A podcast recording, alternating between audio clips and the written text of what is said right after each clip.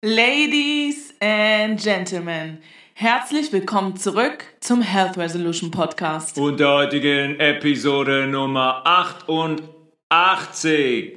Meine kongeniale Partnerin ist wieder mit am Start. Wie versprochen und wie besprochen haben wir in der letzten Folge die Groundwork gelegt, die Basis für das, was wir heute besprechen werden. Mit der Essenz in der letzten Folge, Laura. Das die Bewegung genauso wichtig ist wie die gesunde und gute Ernährung, um die Gesundheit zu erhalten. Punkt. Kann man nicht wegdiskutieren. 50-50 mindestens. Ah, vielleicht bisschen mehr, 60-40 in Richtung Ernährung, aber wir können halt mit unserer Bewegung, auch wenn wir uns sehr, sehr gut und basisch ernähren, echt viel kaputt machen. Und andersrum halt genauso, wenn wir uns richtig, richtig gut bewegen, können wir mit der Ernährung auch wiederum sehr, sehr viel kaputt machen, wenn wir danach zur Schokolade und zum Fleisch, zum Käse, zur Milch, zum Zucker, zum Bier, zum Wein und so weiter und so fort greifen. Wir haben in der letzten Folge, möchtest du was sagen? ich wollte sagen, das heißt, es bringt nichts, sich nur dem einen zu widmen. Es bringt nichts, sich ausschließlich gesund zu ernähren und die Bewegung außer Betracht zu lassen. Und genauso bringt es nichts, zwar sportlich zu sein oder sich irgendwie zu bewegen und deswegen zu denken, es wäre egal, was man isst. Nö, hast du vollkommen recht. Sehr gut auf den Punkt gebracht. Da bleibt nämlich einiges an Potenzial auf der Strecke, wenn man nur das eine bedient. Wir haben in der letzten Folge sehr, sehr viel über das Design unserer Welt gesprochen und dass uns Menschen gerne sitzen sehen wollen. Wir sitzen sehr, sehr viel. Wir sitzen auf Stühlen, auf Bänken, auf Sofas, in Bussen, in Zügen, in Flugzeugen, auf dem Fahrrad, am Bürostuhl. Wir verbringen sehr, sehr viel Zeit unseres Tages sitzend, was dazu führt, dass sich in unserem Körper anatomische Veränderungen vollziehen, die da wären, dass der Psoas, der große Psoasmuskel, der hinten am Zwerchfell an unserer Wirbelsäule ansetzt, sehr, sehr klein und eng wird und unter Spannung gerät durch die sitzende 90-Grad-Position. Heißt, der zieht an unserem Zwerchfell. Unser Zwerchfell ist unser Atemmuskel. Unser Zwerchfell, wenn wir einatmen, kontrahiert unser Zwerchfell, Lungen kriegen Platz, Luft strömt ein, Organe im Bauchraum werden nach unten gedrückt, damit die, äh, damit die Luft einströmen kann. Wenn ich ausatme, entspannt sich das Zwerchfell, die Lungenflügel verlieren an Volumen, die Organe im Bauchraum bekommen wiederum Platz. Äh, normalerweise haben wir gesagt, sollte diese Atmung eine Massage sein für unsere Organe im Bauchraum. Ist es allerdings so nicht mehr, weil diese anatomische Veränderung sich durchs Sitzen vollzieht. Der Psoas straff und eng wird, die Bauchmuskulatur bombenfest wird und das Zwerchfell immer Stress bekommt. Folge ist, wir werden vermehrt durch den Mund oder durch die Nase, aber auf jeden Fall immer flach in die Brust atmen und nicht entspannt in den Bauch, sodass der Bauch weit wird bei der Einatmung. Das wäre unser Ziel. Und das ist auch das, wie ähm, Babys zum Beispiel atmen, haben wir gesagt, wenn die auf die Welt kommen. Wir werden kaum ein Baby sehen, was auf die Welt kommt und sagt, oh, ich atme durch den Mund, hyperventiliere flach in die Brust, wird nicht passieren. Das und auch kein Ziel. Baby, was nicht bis in den Bauch atmet. Das ist äh, sehr spannend und schön zu sehen bei Babys, wie immens sich der Bauch nach oben und nach unten bewegt mit jedem Mal einatmen und mit jedem Mal ausatmen. Deswegen, das weiß ja auch jeder, kennt jeder, sind die Pampers immer mit so, einer, äh, mit so einem Bund oben, der flexibel ist und sich mitbewegen kann. Im besten Fall. Ja, da stimmt. Da habe ich noch nie so wirklich drauf geachtet. Aber ja, stimmt. Ich habe lange keine Pampers mehr gesehen. Aber ja, das stimmt. Da ist oben so ein flexibler Bund. Babys machen das auf jeden Fall sehr, sehr gut. Könnt ihr gerne mal hinschauen. Äh, Babys sind ein sehr, sehr gutes Beispiel, was die Atmung angeht, wie die Atmung natürlich auszusehen hätte. Ja, und den Bund bräuchten wir eigentlich auch an unseren Hosen ja, die wir im Alltag tragen. Ja, oder halt, oder halt so ein Bund aus den Miss 60 Jeanshosen von früher, von den Mädels, so reingeschossen, so dass keiner mehr atmen kann. Ja, das ist auch ein Problem. Ähm, nicht nur die Stühle sind ein Problem, auch die Modeindustrie ist ein Problem. Solche Jeans sind, sind ein Problem. High Heels mit 16 cm Absätzen. 16 cm? Ja, ne? 16 cm, nicht Millimeter. Ne, das wäre zu flach. 16 cm sind ein Problem. Ich meine, schaut euch an, wie man da steht. Das ist ja. Da, da läuft man ja wie auf Stelzen. Da kann man ja irgendwann nur Banane werden.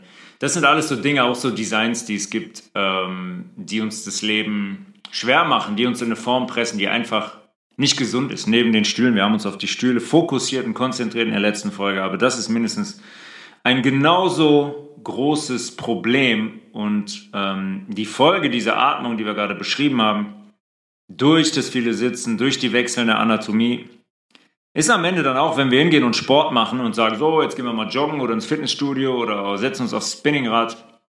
Habe ich die Tage noch jemanden gesehen, ganz witzig. Ähm, da bin ich hier auf die Autobahn gefahren, da kam wirklich jemand von so einer Landstraße runter. Ich habe gedacht, was macht der denn da? Der, der war joggen, aber der ist da über die Schnellstraße gelaufen. Also kam die Abfahrt, die Abfahrt von der Schnellstraße raus. Typischer Marathonläufer. Äh, Hotpants an, Tanktop an, Sonnenbrille an, Mütze an, ganz spindeldürr, so richtige Typ, typ Zündschnur. Und der war am Hecheln durch den Mund. Das war genau, genau das Beispiel, wie es nicht zu sein hat, wie es uns wirklich einfach von vorne bis hinten schadet. Aber logisch, wenn wir so viel sitzen und uns anatomisch so verändern und nicht lernen zu atmen, beziehungsweise verlernen zu atmen, dann können wir nichts anderes machen, als beim Sport auch so zu atmen. Und das ist ein großes, großes Problem. Thema Übersäuerung, Thema Milchsäure, Thema auch sympathisches Nervensystem. Wir sind immer unter Stress. Wir kommen nicht dazu, Sport mal in Ruhe zu betreiben und unseren Körper dabei zu unterstützen, zu regenerieren, zu heilen, neue Zellen zu bilden. Ja, das ist auch möglich beim Sport, aber wir sind darauf programmiert und konditioniert, es genau anders zu machen, unter Stress zu kommen und uns zu schaden. Also ich mache jetzt mal eine Zusammenfassung der Zusammenfassung. Das war jetzt eine sehr ausführliche Zusammenfassung der letzten Folge.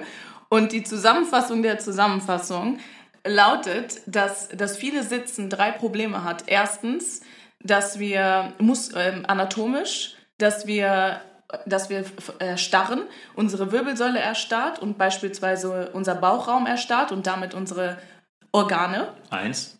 Genau. Zweitens, ist das Problem der, die Verbindung zwischen Zwerchfell und Psoas, was dazu führt, dass wir äh, weniger oder mehr hyperventilieren. Das führt dazu, dass wir unseren pH-Wert ähm, negativ, Gefahr, negativ, negativ beeinflussen auf jeden Fall, sehr negativ. Genau. Und drittens ist, dass wir durch diese minimale Hyperventilation oder auch maximale Hyperventilation in, die, in das sympathische Nervensystem kommen. Gut zusammengefasst, diese drei Haupt. Da gibt es noch viele andere Dinge, die wir aber einfach jetzt nicht besprechen können, aber das sind die drei gravierendsten Dinge, die, die uns am Ende wirklich schaden. Und jetzt, habe ich eben gesagt, haben wir die Groundwork, die Basis gelegt für, für die heutige Folge, in der wir das Thema Yoga mal attackieren wollen. Mm, und was Yoga eigentlich ist. Wir haben hier im Podcast schon viele Dinge besprochen, viele Dinge thematisiert und haben herausgefunden, dass ganz viele Themen nicht das sind, für das sie uns verkauft werden. Dass die Wahrheit, die es immer noch immer gibt, immer ein bisschen anders aussieht als das, was uns verkauft wird. Und ich würde mal tippen, dass es im Yoga nicht sehr viel anders ist. Ja, es ist in der Bewegung so, wie wir das jetzt in der letzten Folge äh, dargestellt haben. Und wir haben ja die letzte Folge veröffentlicht, weil wir das brauchten als Grundlage, um zu sagen, wo Yoga angekommen ist. Äh, Yoga kommt aus Indien und ist jetzt seit einigen Jahrzehnten hier im Westen auch populär. Aber es ist wichtig zu verstehen, was hier im Westen abläuft, um zu verstehen, wie wir jetzt Yoga verstanden haben. Ja, ja immer im Hinterkopf das, was wir in der letzten Folge besprochen haben, in welchem Zustand wir sind, in welchem körperlichen Zustand wir sind und wie wir atmen. Genau, das ist, das ist, genau, behaltet das im Hinterkopf und vor allen Dingen auch unsere Herangehensweise an Sport. Unsere Herangehensweise. Competition. Äh, genau, und was Effektives machen zu wollen. Das ist die Basis, auf der Yoga hier fußt.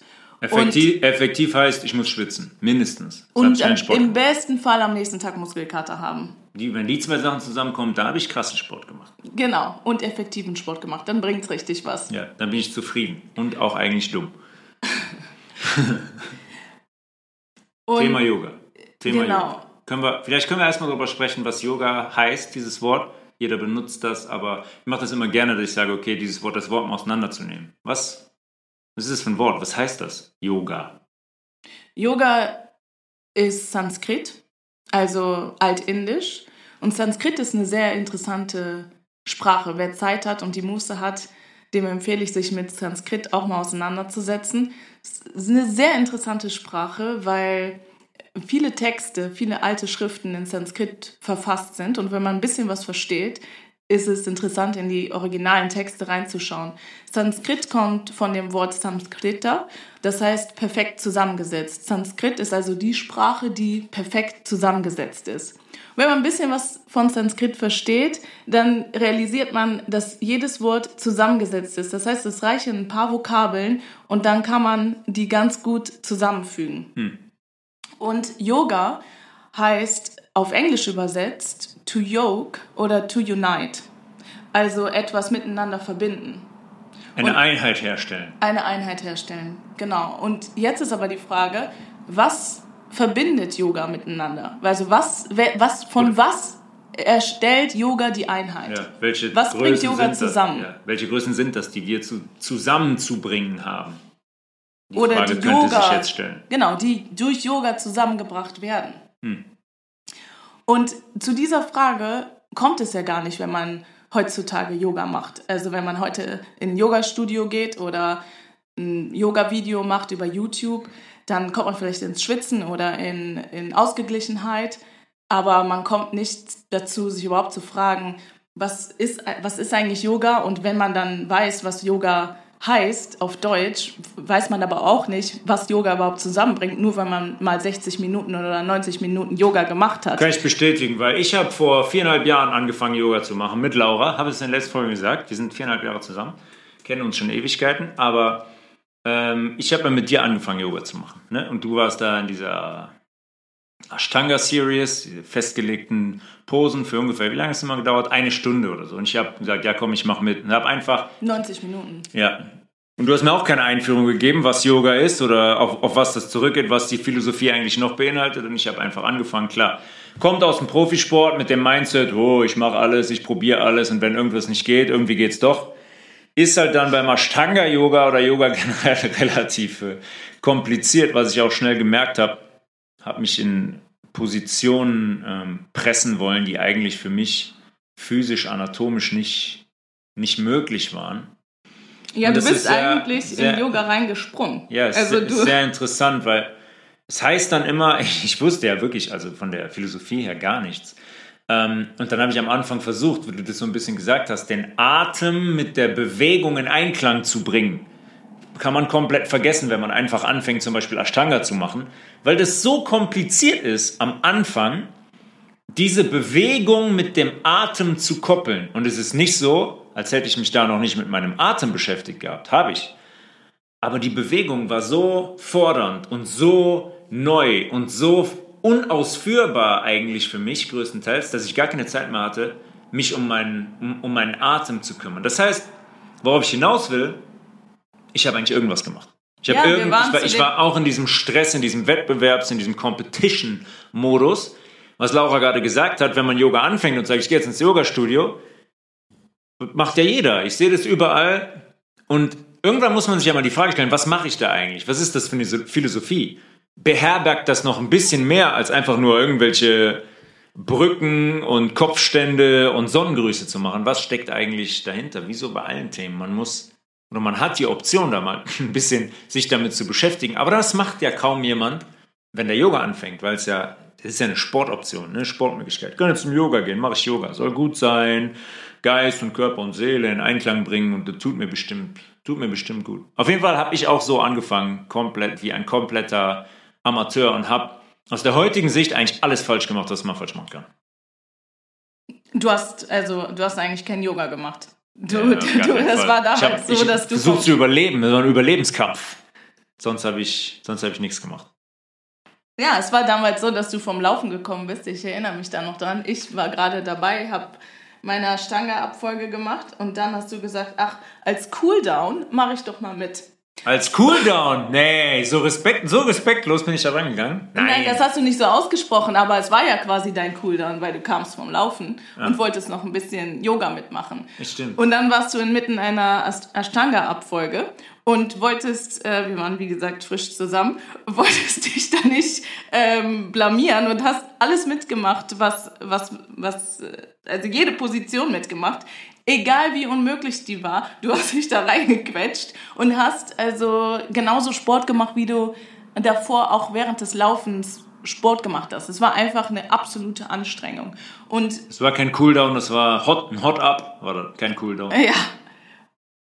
Und aber das ist, aber das ist halt unmöglich. Das kann man nicht. Man kann nicht einfach damit anfangen und sagen, oh, jetzt mache ich das mal eben. Das ist, das ist einfach, ist einfach unmöglich. Ja, aber das ist das, wie Yoga zum einen hier in der westlichen modernen Welt gesehen wird. Yoga, die einen haben ein Bild von Yoga im Kopf, das äh, koppeln sie mit Sport. Dann manche von euch denken vielleicht, Yoga wäre Meditation.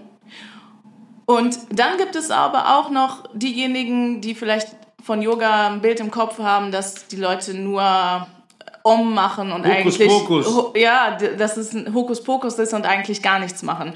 Und das ist genau das, was schade ist und was auch die Gefahr dabei ist, weil Yoga geht wie alles in zwei Richtungen. Einerseits kann es Extremsport sein und Leistungssport sein und andererseits hat Yoga oder ist Yoga auch in eine Richtung gerutscht, wo es so lethargisch wird, wo es so ähm, die, die äh, Leute runterzieht, die diese Art von Yoga machen, wo man eigentlich, wo man nur noch atmet und damit zufrieden sein soll, was ist. Und wenn man das nicht ist, dann hat man ein Problem mit sich selber. Das heißt, äh, also man, das eine ist so das Neo-Spirituelle und man wird wie eingeschläfert durch äh, Yoga und das andere ist das, das komplette Gegenteil. Man äh, wird zu Höchstleistungen ähm, ähm, äh, Getrieben, getriggert, getrieben. Äh, die man eigentlich gar nicht ausführen kann, weil man ja hier in dieser Welt aufgewachsen ist, im Sitzen sozusagen, wie wir es letzte Woche besprochen haben,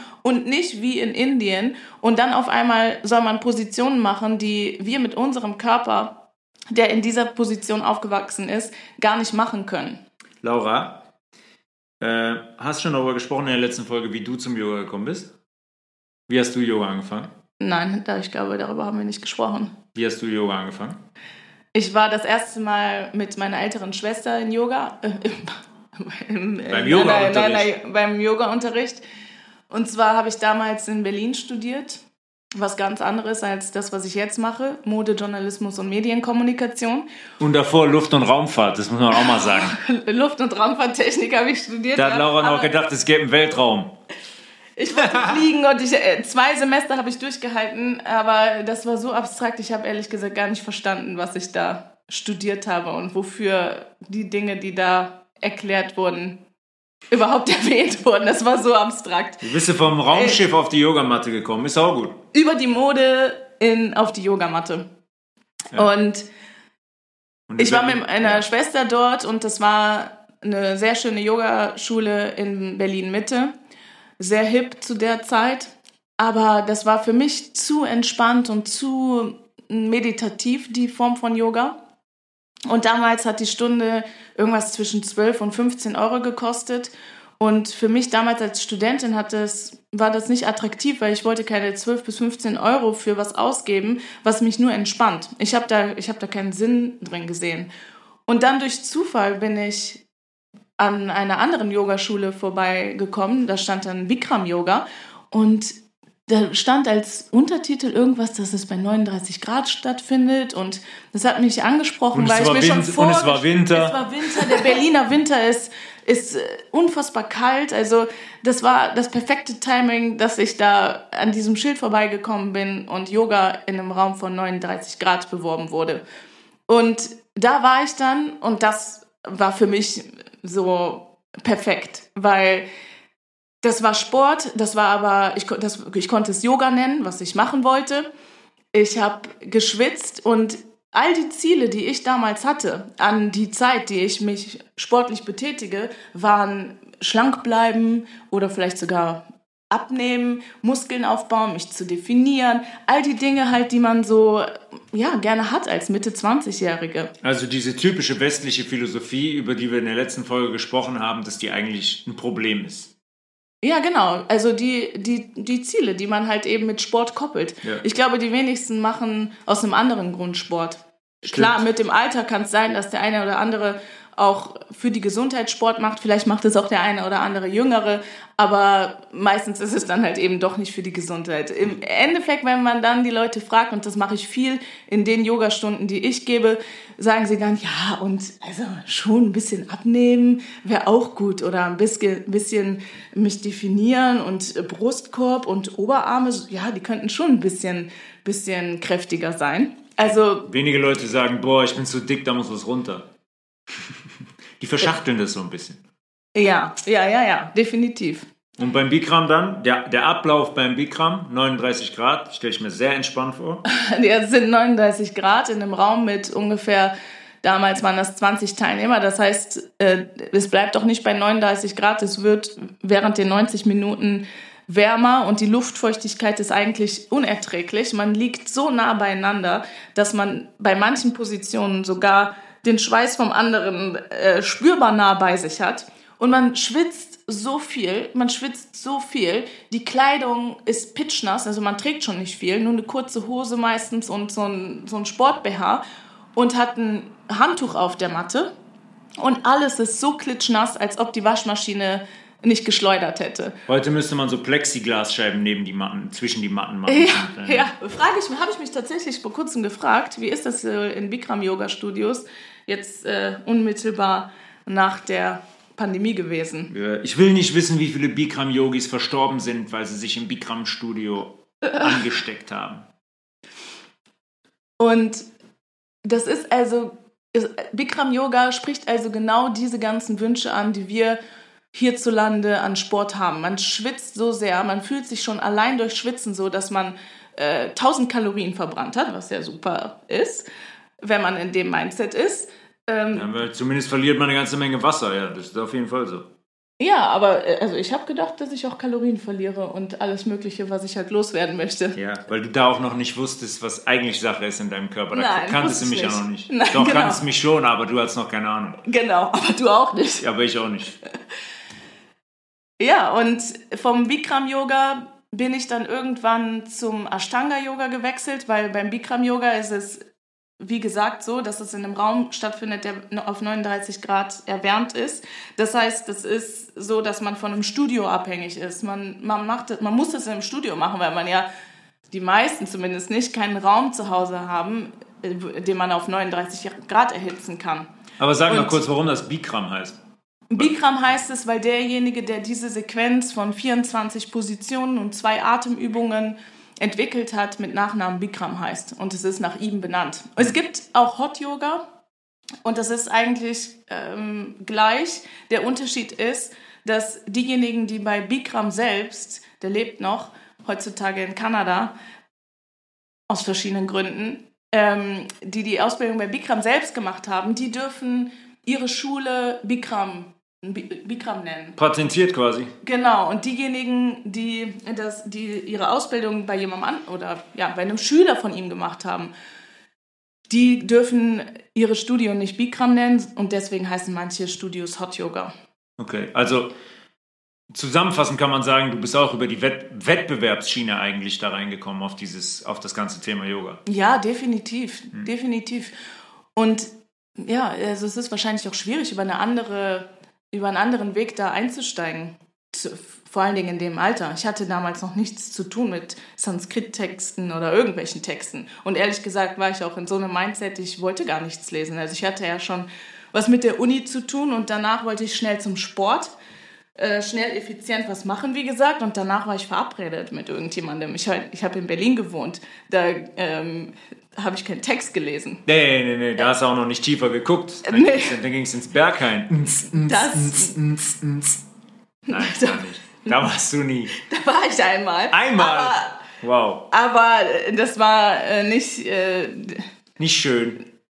es war erschreckend, sage Ah. ich mal. Oder auch ähm, augenöffnend, ja, um zu sehen, was alles los ist. Und damals war es noch nicht so kommerziell wie heute.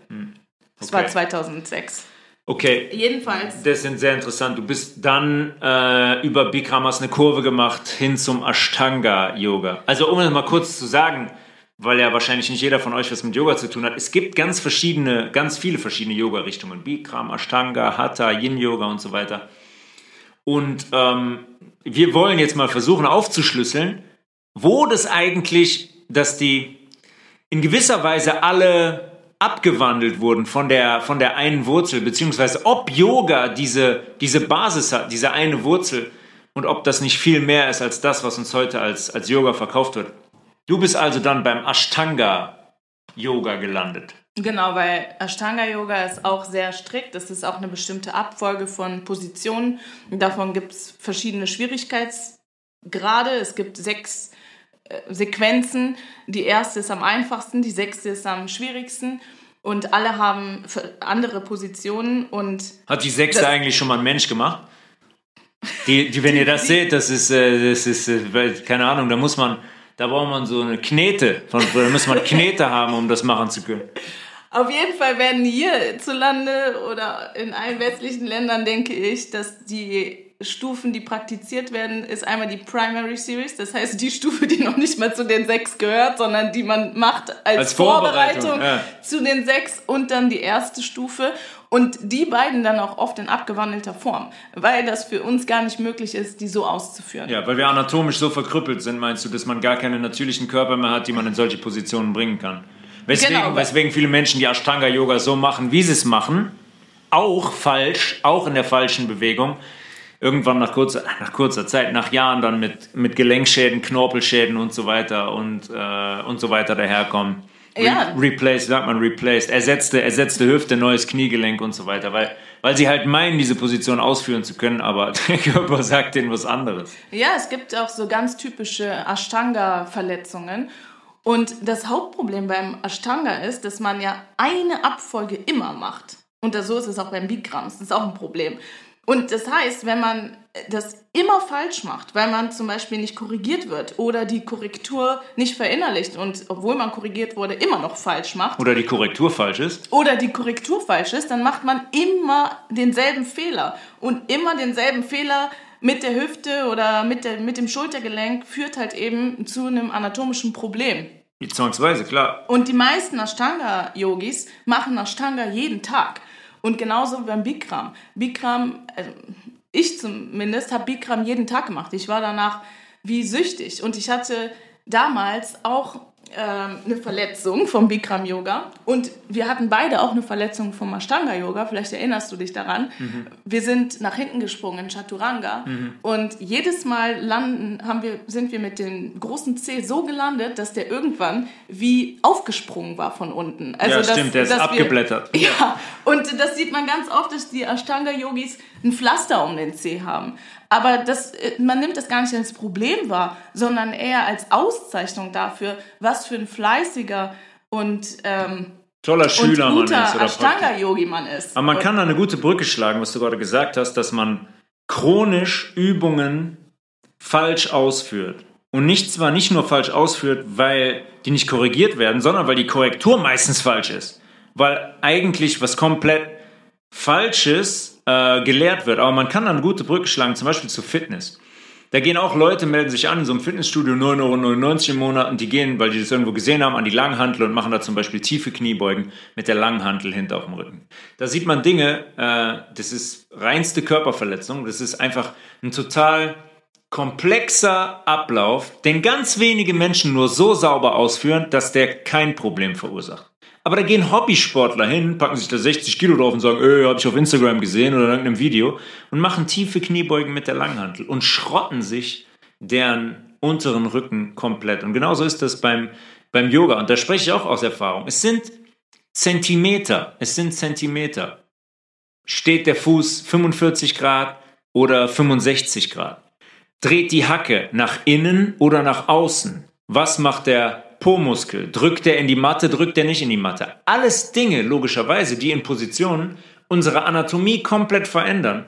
Und das, was hier gemacht wird, im, wie Yoga hier installiert wurde, habe ich jetzt gelernt mit der Zeit, wurden, werden ganz, ganz viele Dinge absichtlich falsch gelehrt und falsch weitergegeben und sind ein, ein schädigender Einfluss für die, die meinen, sie würden ihrem Körper etwas Gutes tun. Ja, also ich würde schon sagen, dass jeder Yogalehrer versucht, so gut es geht zu korrigieren und jedem so gut es geht zu helfen. Das Problem ist, dass äh, man als Teilnehmer von einer Yogastunde so beschäftigt ist mit so vielen Dingen. Beim Bikram Yoga zum Beispiel ist man allein schon mit dieser Hitze beschäftigt und versucht irgendwie äh, klarzukommen in dem Raum, der so heiß ist. Ich habe mich teilweise dabei erwischt, dass ich gesagt habe, boah, kann die jetzt mal das Fenster aufmachen?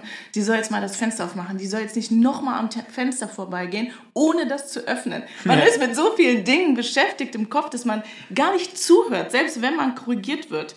Oder die Korrektur halt eben gar nicht versteht und deswegen äh, beim nächsten Mal wieder genauso da steht. Das und Konzept ist ja auch schon ein Problem. Wenn 50 Leute in einem Raum sind, wen will ich denn die ganze Zeit korrigieren? Genau. Und das genau. andere Problem ist natürlich auch, wer darf sich heute äh, Yoga-Lehrer nennen? Genau. Ich meine, das, wie ich das von dir mitbekommen habe, da macht man drei verlängerte Wochenenden, macht man ein Seminar und dann kriegt man ein Zertifikat und dann darf man Leuten äh, Yoga beibringen. Also das ist ja an Absurdität nicht zu überbieten. Das ist ja so, als würde ich sagen, ich, ähm, ich würde Ernährungscoachings machen ähm, mit, mit ohne, ohne irgendeine Grundlage. Aber ich glaube, so ist das. Man kann sich doch da, schnell da Ernährungsberater ja, absolut, ja, das stimmt. Aber nur das damit genau das, das jetzt nicht falsch ja. verstanden wird. Du kennst das von mir, aber nicht, weil ich das gemacht habe in, an drei Wochenenden, sondern weil wir darüber gesprochen haben. Und Ach so, ja, nee, nee, auf dich trifft das nicht so, aber ich weiß ja, ich weiß, dass es so ist, so Zertifikate genau. kriegst du ja hinterhergeschmissen. Hey, ich bin Yogalehrer, ja, super. Und dann gehst du hin als Schüler, sagst, oh, der ist Yogalehrer, der kann mir Yoga zeigen und der zeigt dir irgendwas, weil es so ist wie immer, weil es so ist wie immer, wie in allen Schulen und allen Universitäten, weil da Lügen gelehrt werden und die Leute programmiert werden und die Leute gehen da raus und denken so, jetzt bin ich Yogalehrer, jetzt machen wir mal einen Sonnengruß. Die haben gar keine Ahnung. Gar keine Ahnung, was ein Sonnengruß ist und wie der eigentlich abzulaufen hätte. Und äh, das, das Ding bei dieser äh, schnellen Möglichkeit, Yogalehrer zu werden, ist auch, also das, ähm, das ähm, wird gravierend schlimmer, weil nämlich mit 500 Stunden, mit einem Zertifikat, was 500 Stunden nachweist, darf man sogar jemand anderen ausbilden. Das heißt, wenn ich jetzt irgendeine Möglichkeit finde, Dominoeffekt. Genau, wenn ich jetzt irgendeine Möglichkeit finde, schnell an dieses Zertifikat ein 500 Stunden lang ausgebildeter Yogalehrer zu sein oder Yogalehrerin, dann darf ich schon jemanden ausbilden und das kann unter Umständen ein Jahr dauern. Das heißt, nach einem Jahr kann ich schon jemanden, kann ich schon jemanden ausbilden. Und äh, Yoga hat so viel Wissen in der Philosophie und in der Praxis versteckt, die kann man gar nicht innerhalb von einem Jahr begreifen und schon lange nicht weitergeben. Okay, und das wollen wir jetzt mal besprechen als Hauptteil dieser Episode dieses Wissen und diese Philosophie, die Yoga eigentlich ist. Wir kennen hier nur die Bewegung. Wenn man sagt Yoga, ja, das sind so irgendwie Kopfstand und Brücke und Sonnengroß und keine Ahnung, Beine hinter den Kopf. Oder halt das andere. Wir kennen die Bewegung oder das total lahm. Oder dass ich mache gar nichts, alles ist gut, gibt kein richtig und falsch und ich fliege durch die, ich flieg durch die Luft. Und ich lege mich hin und atme und dann wird wieder alles gut. Genau, also dann lass uns mal daran machen, dass wir wirklich besprechen, was Yoga eigentlich symbolisiert. Ja, wie wir vorhin schon gesagt haben, Yoga heißt auf Englisch to yoke, to unite und demnach auf Deutsch zu verbinden. Und ich habe jetzt erst die englische Übersetzung gesagt, weil to yoke so nah an Yoga ist. Ich habe übrigens gefunden, dass ähm, es eine alt, ich glaube, germanische Silbe gibt, Jeu, mhm. Y-E-U, Jeu, auf die das auch zurückgeht. Das war auch sehr, sehr interessant. Ja, oder auch das äh, altdeutsche Wort äh, anjochen. Also ah. ne, zu sich zusammenziehen, zusammenfinden. Ja. Wow. Ist auch ein bisschen, geht auch in die Richtung. Ja, die deutsche Geschichte ist ein eigenes Thema. Ja, und vielleicht haben wir in unserer deutschen Geschichte auch so ein Wissen auch zum Thema Bewegung. Hm? Wir wissen es nur nicht, wer weiß. Äh, Yoga to unite. Genau, und die Frage ist die, die wir vorhin schon gestellt haben, was bringt Yoga zusammen? Also welche Dinge bringt Yoga zusammen? Welche Was verbindet Yoga miteinander? Welche Größen verbindet Yoga miteinander? Und genau das versteht man nicht, wenn man regelmäßig zum Ashtanga-Yoga-Unterricht geht oder zum Bikram-Yoga-Unterricht oder zum Power-Yoga oder zum Yin-Yoga oder was auch immer. Das, sind, das, ist, das ist etwas, das beantwortet sich nicht, nur weil man fleißig Yoga macht. Man könnte vielleicht ein bisschen dahin kommen, dass es Körper, Seele und Geist verbindet, so sagt man das ja, aber das ist auch so ein ne neospiritueller Satz, der eigentlich so nicht Der einfach sogar ist, hingeworfen wird. Genau. Und diese heilige Dreifaltigkeit, die gibt es ja überall in sehr, sehr vielen Kulturen. Om zum Beispiel, es gilt auch sowas. A-U-M. Wenn man Om hört, wer denkt da schon an die drei Buchstaben? Eigentlich heißt es Aum. Das Om, das symbolisiert, auch die heilige Drei, Dreifaltigkeit. Okay. Ähm, starte mal, starte mal mit Ashtanga Yoga und was eigentlich dahinter steckt, was es eigentlich für eine Basis zu bewältigen gibt, was das für eine Philosophie ist, ähm, die einen dazu befähigt, das überhaupt ausüben zu können.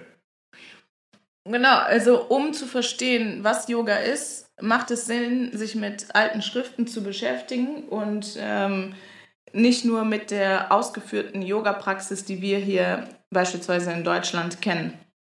Und es gibt eine eine Schrift geschrieben von Patanjali. Das ist ein Autor, den ja, über den kursieren auch verschiedenste Geschichten. Wer weiß, ob der gelebt hat, das ist alles Wissen. Ich sage immer zu Tobi, das ist alles eigentlich wie okkultes Wissen. Das ist einfach, Geheimes das, Wissen, okkult heißt geheim. Ja, das, das, ist, das ist einfach irgendwie da. Also. Warum, was sagt man, wann der geboren wurde oder wann der gelebt hat, Patanjali? ja, man sagt, dass er äh, in der Hand seiner Mutter entstanden ist, quasi als äh, Schlange, glaube ich. Also das ist so ein, ah. mehr so wie so ein Fabelwesen, aber ähm, der hat verschiedene wichtige Schriften dann verfasst. Also ich würde eher sagen, sagen wir mal, äh, Patanjali ist Q. Oh. Oder VQ. Also man weiß nicht, was die, wer, da gibt es kein Gesicht hinter. Ja, okay. Äh, und ähm, fokussieren wir uns auf das Wissen. Auf das Wissen. Und er hat interessanterweise auch verschiedene Schriften geschrieben, nicht nur zum Thema Yoga und äh, zu der Philosophie, sondern auch zum Thema ähm, Grammatik zum Beispiel und Sprache. Und das die Schrift, die er geschrieben hat und auf die wir jetzt äh, zurückblicken, ist, sind die Yoga Sutren. Sutra, das Wort hat bestimmt jeder schon mal gehört im Zusammenhang mit dem Kama Sutra. Heißt Faden. Das heißt, die Yoga Sutren ist der rote Faden, der sich durch Yoga durchzieht oder eine, eine Anleitung. Ja, der rote Faden, rote Faden halt, wo man sich dran orientieren kann. Genau, von Punkt 1 bis Punkt 196 im Fall von den Yoga Sutren. Es gibt 196 Yoga Sutren. 196 Yoga Sutren, die alle mit dem Thema Yoga zu tun haben und die quasi eine Anleitung, wie so eine Yoga-Bibel? Genau, aber sehr auf den Punkt gebracht formuliert. Das heißt, wie, eigentlich wie die zehn Gebote, oh. aber ausführlicher. Verstehe. Eine wirkliche Anleitung, was zu tun ist. Okay. Zum Beispiel, das erste Yoga Sutra ist Atta Yoga Anusasanam. Das weiß ich, was das heißt von dir. ja, Jetzt beginnt die Disziplin des Yoga. Oder? Ja, oder eine andere, vielleicht ein bisschen treffendere Übersetzung ist, und nun beginnt die Disziplin des Yoga. Hm. Weil, und nun impliziert, dass vorher was anderes war. Und dass man sich aber von dem jetzt lösen möchte und sich jetzt was Neuem widmen möchte. Wie zum Beispiel, wenn man entscheidet, gesünder zu essen oder zum Beispiel mit dir zusammenzuarbeiten, dann lässt man die Art zu leben und die Art, sich zu ernähren, hinter sich ja. und sagt, okay, ich widme mich jetzt dem und mit dem Wissen, was man sich dann aneignet über den Podcast oder im Einzelgespräch mit dir, ist es auch gar nicht mehr rückgängig zu machen, weil man möchte das nicht mehr, weil man versteht ja und spürt dann auch, warum. Weil das ist ja, eigentlich, ich meine, das ist ja eigentlich ganz geil, ne? Und nun beginnt die Disziplin des Yoga, ist ja eigentlich das, was ähm, eine Resolution, Health Resolution, eine Resolution symbolisiert, ein Vorsatz. Genau. Jetzt geht's los. Jetzt ist Schluss mit lustig, alles das, was gewesen ist, lasse ich hinter mir. Und jetzt wende ich mich dieser Disziplin zu. Genau. Da stellen sich einige Leute wahrscheinlich schon die Haare zu Berge. Ah, Hilfe, Disziplin, nee, kann ich nicht, will ich nicht, darf man nicht. Aber in dem Zusammenhang ist Disziplin gemeint als ähm, äh, äh, auch als Disziplin im Sinne von diszipliniert, aber auch Disziplin im Sinne von ähm, eine Art von ähm, Ausführung, eine, eine Ja. Disziplin, wie Sport Ja, ja, ja, eine natürlich, klar, Disziplin ist. klar, klar. Die Okay. Disziplin ist auch gemeint. Genau, und im zweiten. Das war jetzt ein Beispiel von den 196 Sutren in, in den Yoga-Sutren. Genau, das ist das erste Yoga Sutra. Und in den ganzen Yoga Sutren, die in vier Kapitel eingeteilt sind, ist das zweite Kapitel so aufgebaut, dass da in acht Schritten klar wird, was Yoga ist. Und diese acht Schritte heißen Ashtanga. Ja, weil Ashta heißt acht und Anga heißt Pfad. Das heißt, das ist, es sind, ist ein acht, das ist ein Weg bestehend aus acht Schritten, wie man zum Yoga kommt, beziehungsweise die erklären, was Yoga ist. Woran man sich zu Und- halten hat. Genau, und die erklären, was Yoga yoked, unite, Ja. united. Das, Der- das ist sehr, das ist sehr, sehr interessant, weil wer sich da noch nicht mit beschäftigt hat, das sind Dinge, da kommen wir jetzt gleich drauf, äh, die haben gar nichts mehr mit Bewegung zu tun. Genau. Bewegung ist nur ein Teil von acht Teilen in diesem Acht-Schritt-Pfad. Achtgliedriger Pfad. Achtgliedrigen Pfad, genau. Und es ist übrigens auch nicht beschrieben in den Yoga-Sutren, wie die Bewegung auszusehen hat. Auch interessant. Darauf kommen wir aber gleich. Nummer eins. Nummer eins ist Yama. Yama bedeutet, oder unter Yama verstehen wir alle oder sind alle ethischen Leitlinien zusammengefasst, die unser Zusammenleben gut und möglich machen, als Gesellschaft, als Menschheit. Und diese, diese Leitlinien gehen über Landesgrenzen hinaus, die gehen über Alter hinaus und über Zeit hinaus. Das heißt, die sind immer gültig, egal wo man herkommt, egal wann man lebt, egal welche Hautfarbe man hat, egal welche Religion. Das ist ganz wichtig zu verstehen. Yoga hat nichts mit einer Religion zu tun.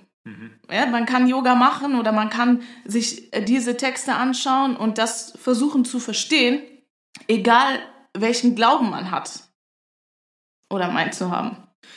Und Was ja in der, was ja in der, äh, in der Bibel beispielsweise auch ähnlich ist. Ich meine, da hat man, ist man ja auch hingegangen und hat das Ganze, hat in die Kirche installiert und das Ganze adaptiert und diesen modernen, äh, moderne, wie sagt man das eigentlich? Christianity, das moderne Christentum hat man eigentlich danach installiert. In der Bibel, wenn man aufmerksam liest, ist davon auch 0,0 die Rede. Ja, und es ist wirklich interessant, da bin ich aber auch noch nicht so tief drin, jetzt mal zu schauen, welche, also inwieweit ist die Bibel vielleicht gleich den Yoga-Sutren? Ja, Ja, na von klar, der Essenz her. Da gibt es sehr, sehr viele alte Schriften der verschiedenen, in Anführungszeichen, Kulturen, die komischerweise sehr, sehr ähnlich sind in ihrer Essenz. Ja, weil es vielleicht auch nur eine Quelle gab. Und die Absolut. wurde dann für die verschiedenen Kulturen, wo die dann ähm, präsent war, übersetzt in die Kultur, die halt eben vorherrschend war. Okay, und Yama sind quasi die ethischen Leitlinien des menschlichen Zusammenlebens, des Genau. menschlichen Daseins. Die, die ähm, für uns alle wichtig sind. Das heißt, für die Gruppe wichtig sind. Und, die, und Yama ist wiederum in fünf Unterpunkte unterteilt, die beschreiben, was, was Yama ist. Das heißt, der erste Punkt ist zum Beispiel Ahimsa, dass man, dass man, dass man gewaltfrei leben sollte, dass wir gewaltfrei miteinander leben sollten. Also das Wort oder der Buchstabe A vor einem Sanskritwort bedeut, ist immer eine Verneinung. Und Himsa Kein, Ge bedeutet kein Gewalt. Genau. Nein, und Him, Gewalt. Himsa bedeutet wörtlich übersetzt äh, töten, killing. Und Ahimsa ist also nicht zu töten. Das ist, die, das ist der erste Punkt unter Yama, der wichtig ist für unser Zusammenleben. Manche kennen vielleicht den Begriff Ahimsa, weil wenn man versucht, ein bisschen ähm, besser Kleidung zu kaufen, dann kommt man manchmal an Ahimsa Seide vorbei, Peace Silk. Ne, weil ähm, Seide ja eigentlich so hergestellt wird, dass die, dass die Seidenraupen dabei versterben, weil die mit ins heiße Ja. Wasser geworfen werden, wenn, Ja. wenn aus dem Kokon der Seidenfaden gemacht wird. Und bei der Peace Silk, bei Ahimsa Seide, ist es so, dass die, dass die Ra- Raupen erst schlüpfen dürfen und die, der Kokon erst dann verwendet wird. Mhm. Also dürfen die leben. Es, sind, es gibt so viele Dinge, ne? also so viele kleine Dinge in allen Bereichen, mit denen man sich beschäftigen kann. Zum Beispiel jetzt mal ein kleiner, ein kleiner Exkurs in den Bereich der Seidenproduktion. Ja, ja, sehr interessant, aber und auch schockierend. Genau, Das also das ist Ahimsa und oh, äh, andersherum heißt Ahimsa also Liebe. Also, dass wir äh, mit Liebe und Zuneigung miteinander leben sollten. Der zweite Punkt unter Yama ist Satya. Das oh, das heißt, ist mein Lieblingspunkt. das heißt Wahrheit. Ja, Und zwar in Form von, wie wir miteinander sprechen, wie wir denken und in, unserer, in unseren Tätigkeiten, was, wie wir Dinge ausführen. In Wahrheit. Die Wahrheit sagen, nach der Wahrheit leben. Genau. Ja. Und- Ohne, ohne, den, ohne den kleinen roten Teufel. Genau. Dann der dritte Punkt ist A, Steher. Äh, und äh, A ist halt eben wieder die Verneinung. Und ähm, Steher heißt Stealing, also äh, nicht zu stehlen, nicht zu klauen. Oder das Gegenteil davon, zu geben. Ja. Ja, das, was man hat und was andere vielleicht brauchen, wenn man es auch zu viel hat und geben kann, auch wirklich zu geben. Das ist interessant, wenn man das so hört, ist es eigentlich, sollte eigentlich jeder sagen, ja, ist ja klar im menschlichen Zusammenleben. Ja. Jeder weiß eigentlich, dass das die Basis sein sollte, aber wenn man das dann einmal, wenn man realisiert, dass das so verfasst ist in diesen acht Regeln als Teil der Yoga Sutren zum Beispiel, dann ist es schon sehr, sehr, sehr, sehr interessant und ist nichts anderes, wie ich eben schon gesagt habe, als eigentlich das, was größtenteils auch in der Bibel formuliert ist. Ja, es ist, es ist, es ist schön zu lesen, dass es, ähm, dass es, so- also es ist schön zu realisieren, dass es so formuliert ist und eigentlich ist es uns allen klar. Und wenn man das liest, wird auch klar, was genau abläuft, um genau das zu verhindern. Ne, weil beispielsweise der erste Punkt Ahimsa, dass wir gewaltfrei sind, das würde vor allen Dingen so sein, wenn wir angstfrei wären. Weil Ja, äh, absolut, die meist, ja. äh, meist der, der, der stärkste Grund für Gewalt ist Angst. Angst vor dem eigenen Tod oder Angst vor, äh, vor Dingen wie Einbrüchen Vor, oder vor wirtschaftlichen Ruin in dem Geldsystem zum Beispiel. Genau, und deswegen ähm, wird man dann zum Beispiel gewalttätig oder deswegen wird oft Gewalt angewandt. Weswegen, weswegen ich ja auch gewalttätig werden muss, weil wenn jemand die Grenze überschreitet mir gegenüber, dann muss ich meine Grenze ja auch ziehen. Das ist ja auch mal klar. Ich kann ja nicht Non-Violence praktizieren, wenn jemand mir gegenüber Gewalt anwendet. Das ist aber was anderes. Ja. Das ist was anderes. Dann ist Gewalt vielleicht auch notwendig, um sich, um sich Natürlich, wirklich das zu meine ich ja. verteidigen. Das meine ich ja. Genau, dann, dann ist es notwendig. Aber heutzutage wird uns ja Angst gemacht und äh, der Anschein vermittelt, wir müssten uns verteidigen, obwohl das gar nicht notwendig ist. Beispielsweise durch ein Virus, was durch die Luft fliegt, unsichtbar. Ja, das ist, das ist so eine Angst in so vielen. Und ich realisiere das immer wieder, wenn ich mit Leuten spreche, die das noch nicht so verinnerlicht haben, dass es das überhaupt gar nicht gibt, das Virus und auch andere Viren, äh, in was für einer Angst wir leben können oder solche Leute leben, die das wirklich noch glauben. Und man kann aus so vielen Gründen Angst haben in unserer heutigen Zeit. Angst vor dem Virus, Angst vor anderen Krankheiten, Angst vor äh, wirtschaftlichen äh, Veränderungen und äh, dadurch persönlichen Einschränkungen. Wir können Angst vor einem Krieg haben. Ja, also ich meine, die Frage ist, ähm, inwieweit ist ein Krieg vielleicht nur Kommunikation, um uns als Gesellschaft in dieser Angst äh, zu halten. Natürlich, ja, weil es Menschen, weil es immer Menschen gegeben hat und Menschen gibt, die dieses, die die Psychologie verstehen.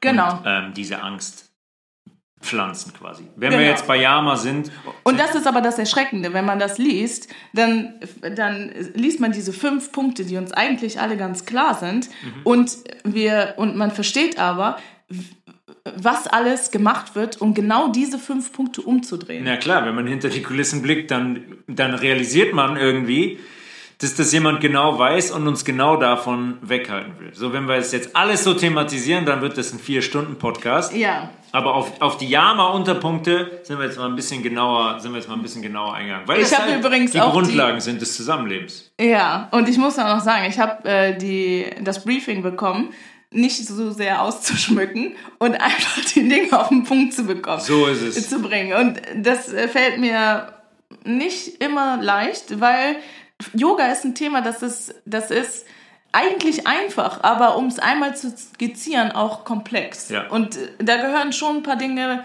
zu, vor allen Dingen, wenn man ähm, nicht erwartet oder äh, als Hausaufgabe im Vorhinein die Aufgabe gestellt hat, äh, die Yoga-Sutren selbst zu lesen und dann sprechen wir drüber, sondern wenn ich die jetzt hier einmal durchgehe. Ja, deswegen stellen wir jetzt noch einmal dar, was eigentlich alles zum Yoga dazugehört und wo das Ganze eigentlich herstammt. Ja. Also, wir machen die Yamas ausführlich. Das erste war Ahimsa, Satya, die Wahrheit, Asteya, das äh, Nicht zu stehlen.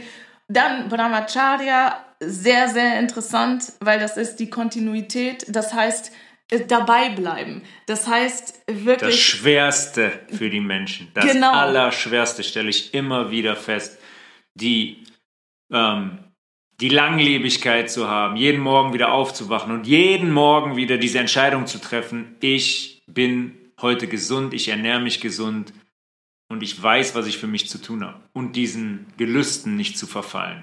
Genau.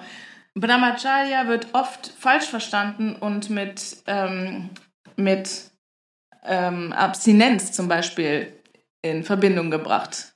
Abstinenz. Oder mit, ähm, wie heißt das? Ähm, Enthaltsamkeit? ja, genau. Das. Ja, Enthaltsamkeit.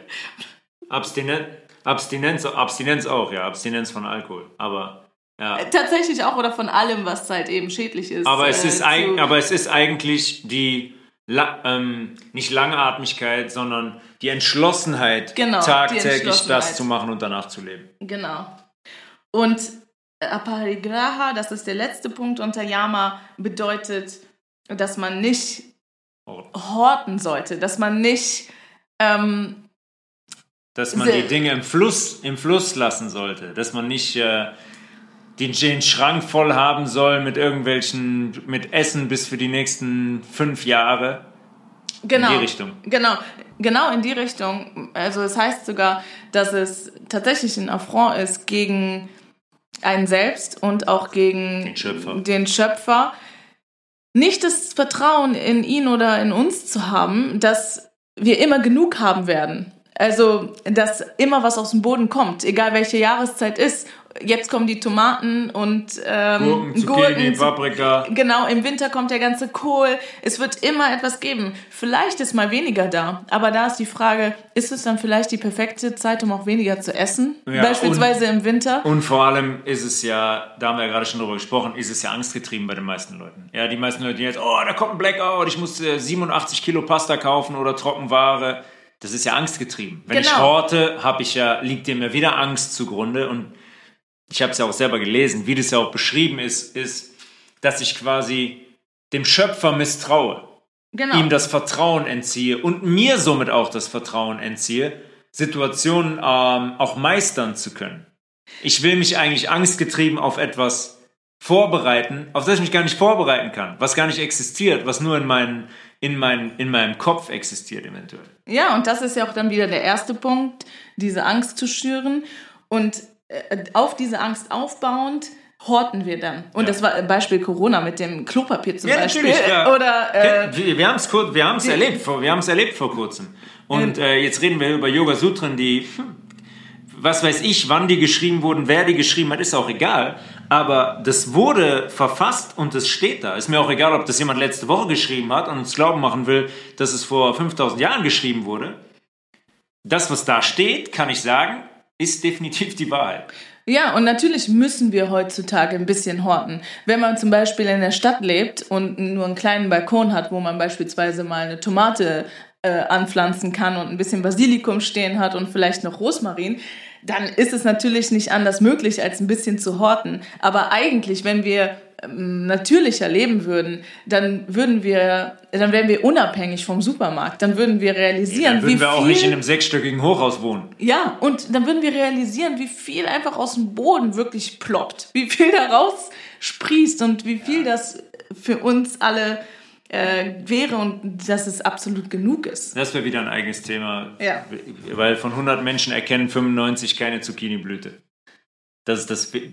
Egal, anderes Thema. Das Vielleicht Konzept mittlerweile Land, schon. Das Ko- Konzept La- Land und Stadt, das können wir, ähm, das sind, da kann man 15 Stunden drüber reden, das machen wir jetzt nicht. Das war der erste Punkt von Ashtanga Yoga, die Punkte, die erklären, wie wir miteinander zusammenleben sollten oder unter welchen, mit welchen Grundsätzen wir unser Zusammenleben strukturieren sollten, auf, auf welchen Grundsätzen unser Zusammenleben aufbauen sollte. Der zweite Punkt unter Ashtanga Yoga ist Niyama.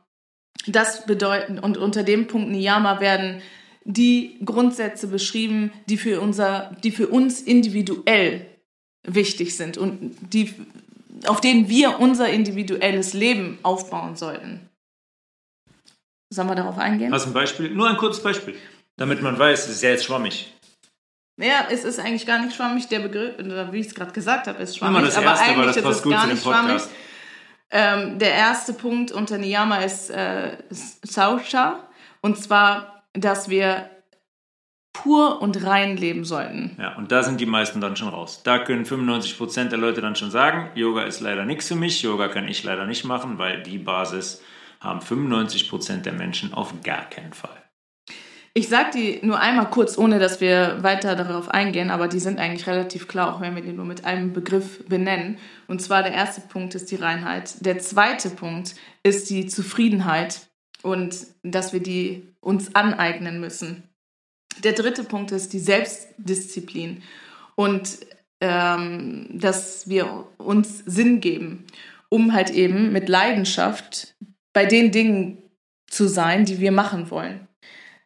Der vierte Punkt ist das, das, ähm, Sehr schöner Punkt. das, das Studieren von sich selbst und das Lernen, also sich Wissen anzueignen. Wissen über sich selbst, Wissen über unsere Welt auf, oder Erstmal über die Äh, eigene Anatomie vielleicht, über den eigenen Körper. Wie funktioniert der eigene Körper? Wo, Genau. wo leben wir hier? In welcher Umgebung? Sich Wissen anzueignen über, über all die Dinge auf einen selbst bezogen, aber auch aufs Außen bezogen. Ja, man könnte sagen, Wissen aneignen vom Kleinen aufs Große. Angefangen bei sich, um dann ins Außen zu gehen. Weil man das Große dann auch besser versteht, weil es im Kleinen so wie im Großen ist. Genau.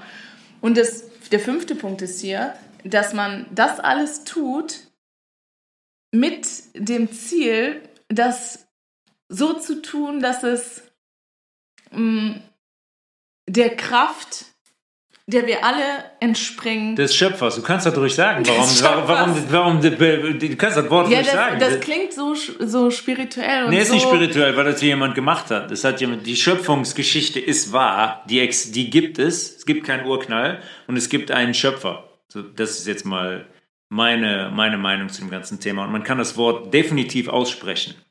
Okay, also sich, der, sich der Kraft des Schöpfers zu verschreiben, weil das ist das, was wir am Ende hier tun müssen.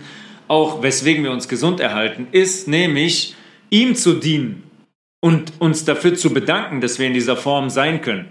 Wenn ich da jeden Tag Cola und Bier reinschütte, dann ist es blank gesagt, ist es Blasphemie. Wenn ich äh, eingeweichte Mandeln und Spinat esse, dann unterstütze ich meinen Körper und ehre diesen Körper und den Schöpfer, der dafür verantwortlich ist, dass ich in diesem Körper wohnen kann. Genau, und das klingt ein bisschen komisch, wenn man sagt, ihm zu dienen, weil wir wollen ja eigentlich alle keine Diener sein. Gleichzeitig müssen wir uns aber eingestehen, dass wir alle Diener sind. Auch schon in der jetzigen Struktur, in der wir vielleicht nicht immer darüber klar sind, dass es einen Schöpfer gibt. Weil mit jedem Job dienen wir einem Chef oder einer Firma. Und bei dem Punkt, bei dem fünften Punkt dieser Leitlinien für das individuelle Dasein geht es darum, dass man die Kraft, die man, die wir heute so verschleudern in beispielsweise die Arbeit, in, ähm, in, in das Hobby oder ins ähm, In Netflix. in Netflix, dass wir die bündeln und dahin richten, wo sie, Wo sie hingehört. wo sie hingehört Ja, und wo sie, wo sie mehr Effektivität hätt- hätte. Ja, nämlich Ne? zum Schöpfer am Ende. Weil das ist die Kraft, der wir alle unterliegen. Die Jobs und so, dieses satanistische System, das kannst du einpacken. Weil das wird zermalmt unter dieser Kraft, die da drüber steht. Und der Kraft haben wir zu dienen. Ja, oder vielleicht ist es auch da, um so zu tun, dass, dass das das wäre, worum es geht, um gar nicht zu verstehen, dass da drüber eine Struktur ist. Ja, nicht vielleicht, das ist so. Ja. Tobi ist immer Vielleicht, so wie vielleicht? Ja, natürlich, das gibt's, das gibt's nur, um das Göttliche zu verschleiern. Deswegen ist der Satan, deswegen ist der Luzifer, das ist sein Job. Weiter. Der dritte Punkt in diesem achtgliedrigen Pfad ist, sind die Asanas. Das heißt, das ist die Bewegung. Das, ist das, das Yoga, ist- was wir tagtäglich auf Instagram sehen. Genau, das ist das Yoga, wie wir es hier kennen. Der vierte Punkt ist Pranayama. Da geht es darum, zu lernen, wie man den Atem einsetzt und auch kontrolliert. Ein relativ wichtiger Punkt, wo wir jetzt in der letzten Folge auch schon drüber gesprochen haben, äh, was auch immer hipper wird. Ne? Dann gibt es jetzt so Breathwork, äh, Studiengänge, würde ich fast sagen, wo Leute äh, lernen, wie man nicht atmet. Ich würde eher sagen Workshops. Ja. Studiengänge klingt so, als ob es sehr, sehr Workshops, Ausführlich Workshops, wo Leute lernen, wie man nicht atmen sollte. Der, Die denken aber dann, die wissen, wie man atmet. Der fünfte Punkt ist Pratyahara, wo es darum geht, ähm, Also Pranayama, um noch kurz auf Pranayama zurück, den vierten, da, darum, dabei geht's, bei Pranayama geht es darum, die, Meistung zu, äh, die Atmung zu meistern. Ein Meister der Atmung zu werden. ja, genau, das meine ich mit kontrollieren, dass, Yes. man, dass man den Atem kontrollieren kann. Pratyahara. Ist der fünfte Punkt. Und der bedeutet, dass man nicht Sklave seiner Sinne ist. Also, dass man nicht, weil man, äh, äh, weil man gerne ähm, was Süßes geschmecken möchte, auf einmal das Nutella-Glas Ja, löffelt. und da liegt ein Stück äh, Rinderfilet und Abfahrt direkt rein, damit Genau. mit Messer und Gabel und rein in den Mund. Ja. Genau, dieser fünfte Punkt bedeutet, dass man die Kraft ähm, auf sie ähm, oder äh, Gelüsten zu widerstehen. Genau. Ja. Ja, danke. Punkt 6 ist Dharana. Das bedeutet Konzentration. Und das ist auch interessant, weil wir werden ja so verwirrt und wir werden, äh, im besten Fall ma- machen wir zwei oder drei Dinge gleichzeitig. Aber Dharana bedeutet, dass wir uns auf eine Sache fokussieren, dass wir uns konzentrieren, um eine Sache zu machen, Und das ist eine, als und das, einer Sache zu widmen. Und das ist, glaube ich, eine ganz große Kraft, ähm, der wir uns nicht bewusst sind. Die Konzentration auf eine Sache zu richten, hat eine unfassbare Power und so funktioniert eigentlich relativ viel in diesem System, wo wir hier leben und auch relativ viel für uns anatomisch. Ähm, und das sind Wirkweisen, die wir, die wir kaum kennen. Man nennt es Manifestation zum Beispiel. Richtig meine Aufmerksamkeit auf eine Sache, auf ein Gefühl, auf ein Ziel, auf ein Objekt auch. Ja, da gibt es doch dieses, äh, dieses Experiment, haben wir in der letzten Folge darüber gesprochen, dieses One-Slit-Experiment.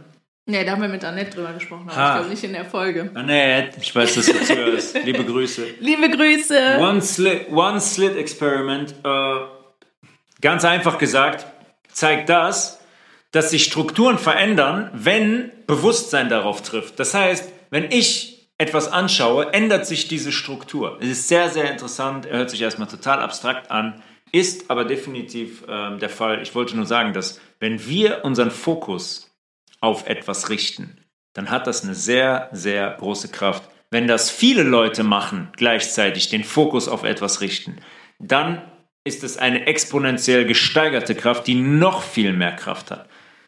Wir könnten relativ viel verändern, wenn wir das verstehen würden und in der Gruppe machen würden. Ja, in der Gruppe ist es, ist es sehr stark, aber auch als Individuum, wie Individuum macht es Sinn, sich auf eine Sache zu konzentrieren. Beispielsweise, wenn man eine Sprache lernen möchte oder sich vorbereiten möchte auf den Podcast oder bei der Arbeit, dass wir uns einer Sache widmen und nicht nebenbei noch am Handy sind, bei Instagram oder, halt- sonst was. Also Oder halt in der Yoga-Pose stehen darum geht es ja hier, um, die, um den Fokus, um voll da zu sein, in der Atmung und in, in der Bewegung, im Fuß, in der Hand. Aber das muss man trainieren. Wir sind heute so zerstreut. Das ist unglaublich schwer für die meisten Leute, sich mal zehn Minuten hinzusetzen und nichts zu machen und die Konzentration auf eine Sache, zum Beispiel den eigenen Atem zu richten. Relativ schwierig. Ja, wobei es nicht so ist, dass diese Punkte, diese acht Punkte für die Yoga-Praxis sind. Das, nee, das meinte Punkte ich jetzt auch nicht, Leben. das war nur ein Beispiel. Ja, weil so, es ist jetzt nicht nur während des Yogas wichtig, um seine Hand zu spüren oder, ja. oder ein anderes Körperteil. Wo waren wir jetzt? Sechs, Beim, bei sechs, bei der Konzentration. Ja. Und der nächste Punkt, der siebte Punkt ist Diana und der erfolgt aus dem sechsten Punkt. Das heißt, mit Konzentration auf eine Sache kommt die Meditation. Das heißt, wenn wir uns auf eine Sache konzentrieren, dann fallen wir quasi automatisch in die Meditation.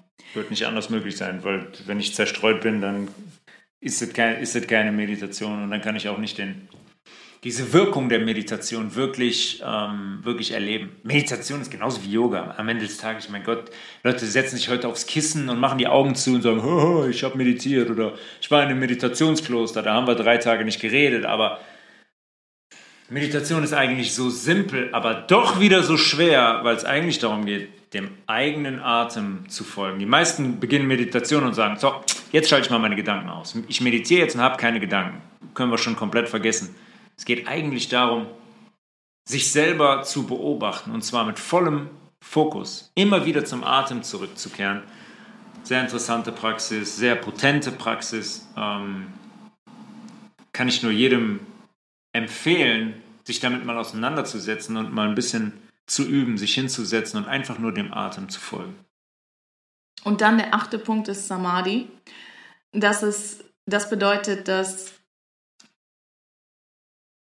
dann nach der Meditation der Zustand eintritt, bei dem wir dann so eine Klarheit haben, dass wir Dinge verstehen und im Einklang sind. Dann haben wir Erleuchtung.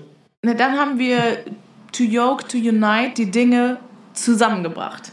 Dann haben wir unsere rechte und linke Gehirnhälfte zusammengebracht. Wenn wir all diese Punkte befolgt sind, wenn wir jetzt bei Punkt 8 angekommen sind, dann haben wir nach unserem Wissen gelebt.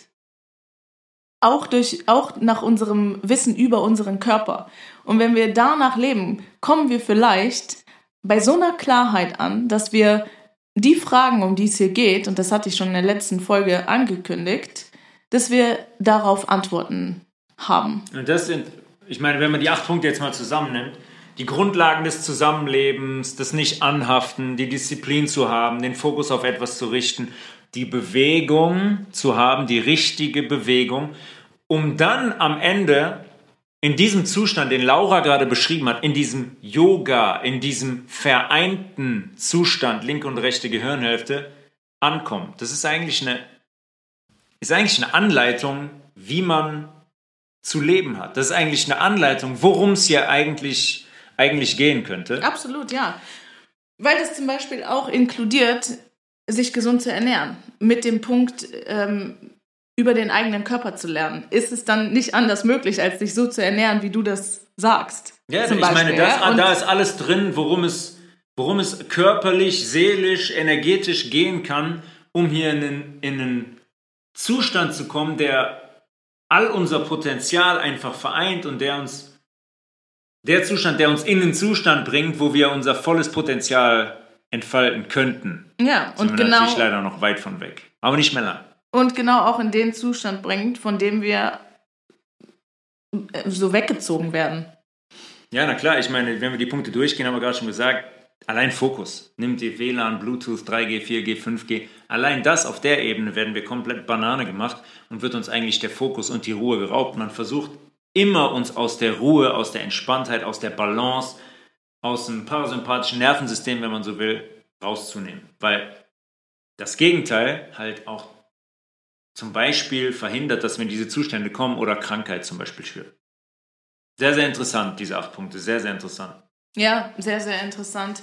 Und auch absolut erstrebenswert, dort ankommen zu wollen, dass wir die rechte und die linke Gehirnhälfte und all die Gegensätze, die wir in uns tragen, miteinander in Einklang bringen. Aber wenn man das jetzt nimmt, okay, wir haben jetzt die acht Punkte, das sind in den Sutren die Ashtanga-Yoga-Punkte. Und jetzt hat man einen Punkt, der Asana einen Punkt heißt. genommen, Asana, und hat daraus quasi Ashtanga-Abfolgen gemacht.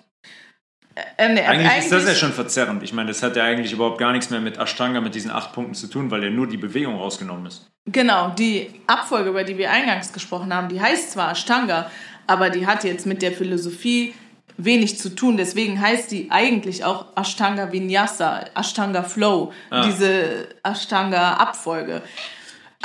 Aber ja, Krishnamacharya und auch Sri Patabi Joyce, die hinter Ashtanga Yoga stehen, hinter der Abfolge, hinter der Sequenz, die ähm, haben sicherlich so versucht zu leben und auch das ihren Schülern versucht so zu vermitteln. Aber über die Zeit und über die Art der Ausbildung, wie wir die besprochen haben, ist ganz vieles auch verloren gegangen. Und eigentlich von diesem achtgliedrigen gliedrigen Pfad sind nur drei Punkte übergeblieben, die hier im Westen unter dem Begriff Yoga angekommen sind. Das ist einmal Asana, die Bewegung, die Körperstellungen, dann ähm, Pranayama, die Atemübungen und dann Meditation, Dhyana.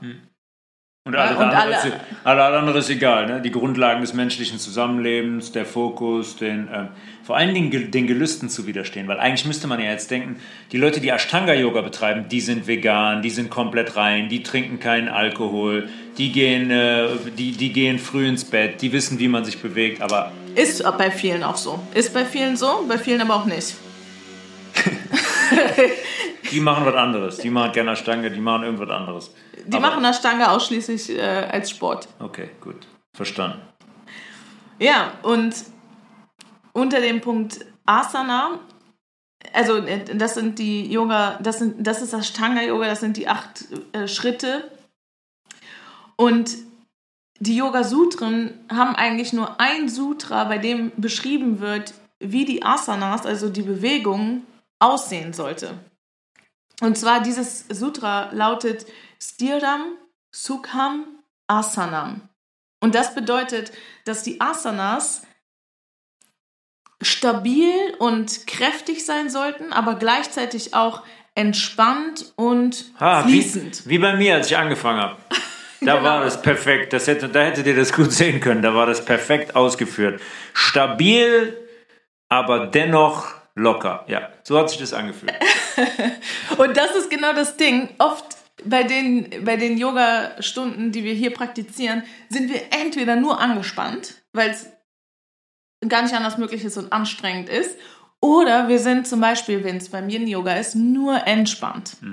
Und eigentlich wäre es aber super, wenn es beides ist, wenn es beides gleichzeitig ist. Yes. Ja, das heißt, wieder zwei Gegensätze, die wir im besten Fall in Einklang bringen. Genauso wie rechte und linke Gehirn, Gehirnhälfte. Und die Asanas sind näher beschrieben in, unter dem Begriff Hatha Yoga. Und Hatha Yoga hat vielleicht auch schon mal der eine oder andere gehört, der sich ein bisschen mit Yoga beschäftigt hat oder sich interessiert, wird oft als, ein, als eine Version von Yoga kommuniziert. Also so wie Bikram oder Ashtanga Yoga. Tatsächlich ist Hatha Yoga aber quasi der Überbegriff für, für all die Formen von Yoga, die etwas mit Bewegung zu tun haben. Also für alle Asanas. Egal, ob da, da drunter fällt Ashtanga, Bikram, Power Yoga, Yin Yoga, Yoga, Mhm. Hatha ist das Dach Katona quasi. Yoga, genau. Hatha Yoga ist das Dach für alles, was mit Bewegung zu tun hat. Beschreibt also den dritten Punkt, die Asanas, die Bewegung. Und Hatha Yoga wiederum hat sieben Punkte, die man einerseits chronologisch befolgen sollte, während man aber, wenn man zum Beispiel bei Punkt 5 ist, immer auch alle davor, davor gegangenen Punkte berücksichtigt. Das heißt, man macht nie nur einen Punkt, sondern wenn man Punkt 1 gemacht hat und zu 2 rübergeht, macht man Punkt 1 und 2. Wenn man bei Punkt 3 ist, macht man 1, 2 und 3.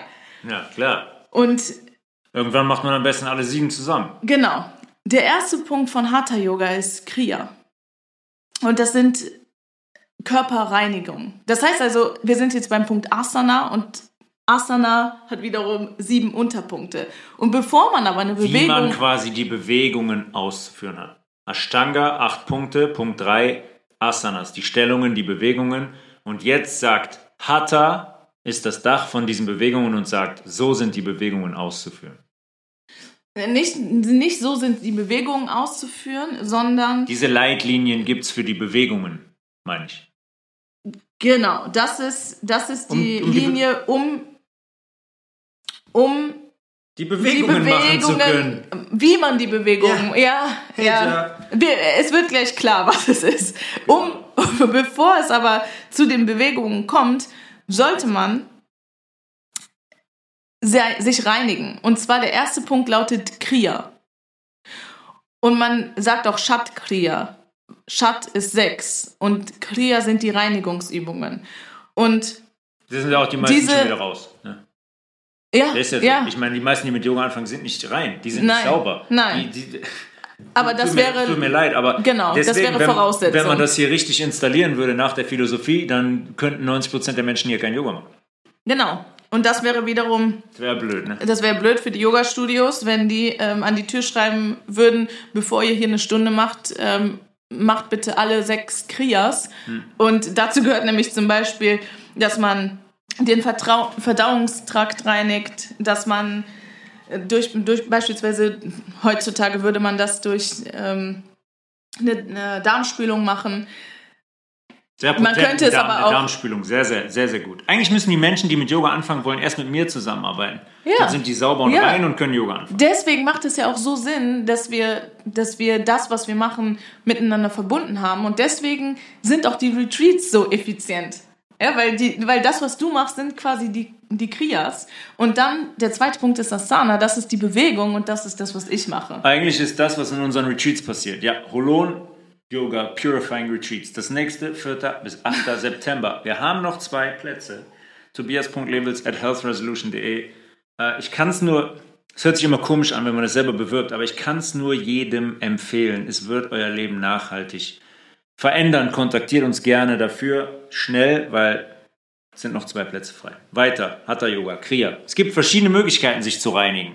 Genau, und es gibt auch verschiedene Körperöffnungen und Teile, die man reinigen kann. Also den Magen, den Enddarm, die Nase, die Augen, den, die Verdauungs-, den Verdauungstrakt und den Atemweg. Um diese sechs Orte geht es, die wir durch die Kriya-Technik reinigen. Einlauf und Nasenspülung zum Beispiel. Machen wir auch oft beides. Genau. Sehr, sehr ähm, wirkungsvoll. Ja. Und der zweite Punkt ist, sind dann die Asanas, die, wie gesagt, stabil, aber auch fließend und leicht sein sollten. Der dritte Punkt sind die Mudras, weil. Hört man auch oft. Mudra. Ja, hört man auch oft weil das beispielsweise auch die Positionen sind mit den Händen, wenn beispielsweise Zeigefinger und Daumen sich berühren, das ist mhm. auch ein Mudra. Mhm, mhm. Die typische Meditations, äh, der Meditationssitz, Zeigefinger und Daumen berühren sich, die anderen drei Finger sind so abgespreizt. Man bildet so ein ja. Loch, ja. Ja, das ist auch ein Mudra, weil Mudra bedeutet, dass wir verstehen, dass in unserem Körper Energien fließen und dass wir an manchen Stellen sozusagen eine Tür zu machen, weil sonst zu viel Energie in den Bereich kommt. Das heißt, die Mudras lenken die Energie. Mhm. Mit, mit manchen Bewegungen verhindern wir, dass beispielsweise ähm, Blut in die eine Richtung fließt und triggern aber dafür, dass es in die andere Richtung fließt. Letzte Woche hatten wir das Beispiel, die Arme hochzunehmen, mhm. ein paar Sekunden zu warten und dann runterzulassen. Mhm. Man könnte jetzt zum Beispiel sagen, dadurch ähm, verhindern wir, dass das Blut zu den Fingern fließt, wenn die Arme hoch oben sind. Mhm. Und dann, wenn wir die Arme runterlassen, fließt es aber runter. Das heißt, das ist auch eine Art von dieser Kontrolle, von, Lenken von der Energie. Energiekontrolle. Dann die nächsten Punkte sind identisch mit den Ashtanga-Punkten und zwar Pratyahara. Das war der Punkt, den wir eben schon hatten, der beschreibt, dass wir äh, nicht Opfer unserer Gelüste sein sollten. Hier kommt dann erst an fünfter Stelle Pranayama, die Kontrolle des Atems. Und Pranayama kommt sowohl im Ashtanga, aber auch dann in, in dem mehr konkreteren ähm, Teil des, der Asanas im Hatha Yoga nach den Asanas, weil wichtig ist, dass wir erstmal durch die Bewegung überhaupt unseren Brustkorb und unseren Körper wieder dahin bringen, dass wir überhaupt Atemtechniken machen Ja, das, können. was wir letzte Woche beschrieben haben, in der letzten Folge. Unseren Körper erstmal wieder in einen Zustand zu bringen, wo der Atem fließen kann, wo der Bauch weich wird, wo die Organe massiert werden und so weiter. Ja. Und das, das Absurde ist jetzt, dass wir, wir haben letzte Woche darüber gesprochen, wie wir sitzen und was für ähm, gebackene Knetmädchen wir sind, die äh, quasi die Form eines Stuhls haben.